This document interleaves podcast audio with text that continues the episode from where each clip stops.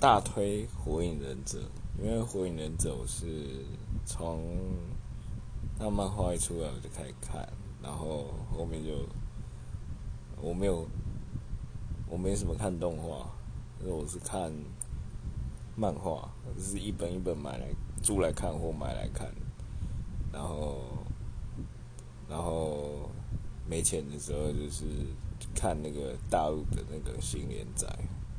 它已经完结了嘛，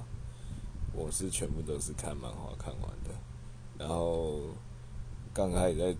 刚开始从第一集开始看的时候，就觉得好看的时候就去租书店租一大堆，然后连夜的把它看完，然后再还回去。